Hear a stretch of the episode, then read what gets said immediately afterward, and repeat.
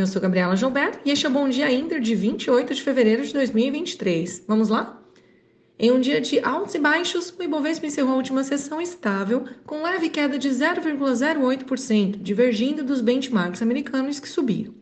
No Brasil, o destaque foi a volta do aumento da tributação dos combustíveis, onde está acertado que a gasolina, por ser um combustível fóssil, irá pagar uma alíquota maior que o etanol, que é um biocombustível.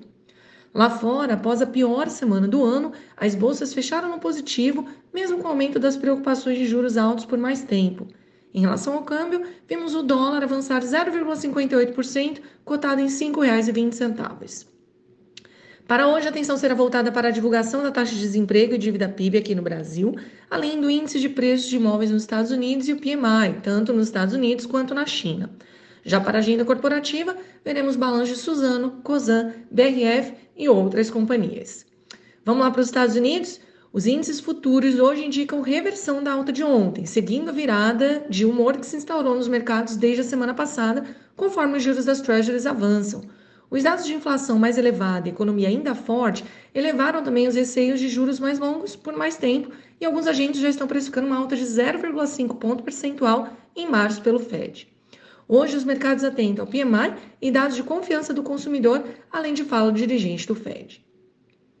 Indo para o outro lado do mundo, lá na Ásia, os mercados tiveram um dia misto, com as bolsas na China em alta, mas fechando fevereiro no negativo, conforme investidores aguardam dados mais consistentes da recuperação econômica no país.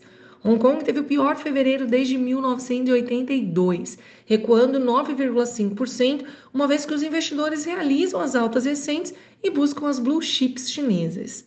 Já na Europa, os índices estão mistos, diante de dados de inflação que avançam, mas ainda seguem controlados. As expectativas aumentam de que o BCE, o Banco Central Europeu, deve elevar a taxa de juros em 50 base points na próxima reunião em março, chegando ao pico de 4% em julho. Agora, aqui no Brasil, a atenção local fica por conta da volta da tributação sobre combustíveis e reunião de Lula com ministros e Prats, presidente da Petrobras, sobre preços combustíveis no país. Fala de Haddad ontem também sobre interferência nos preços da gasolina pode gerar desconforto aos mercados hoje. Além disso, sai também penagem contínua. Na abertura, o índice DXY opera estável, enquanto os futuros em Nova York deslizam e os juros das treasuries têm leve alta. Petróleo e minério de ferro avançam. Com, os, com, as commodities em alta, as exportadoras podem ter também um dia de alta. Porém, a Petrobras pode sofrer com a fala de Haddad e reunião sobre preços de combustíveis no país. Além disso, a temporada de balanço segue a todo vapor. EDP e GPA divulgaram prejuízo, enquanto veremos Suzana reportando após o pregão de hoje. Pessoal, este foi o Bom Dia Inter de hoje. Tenham todos uma ótima terça-feira e até amanhã.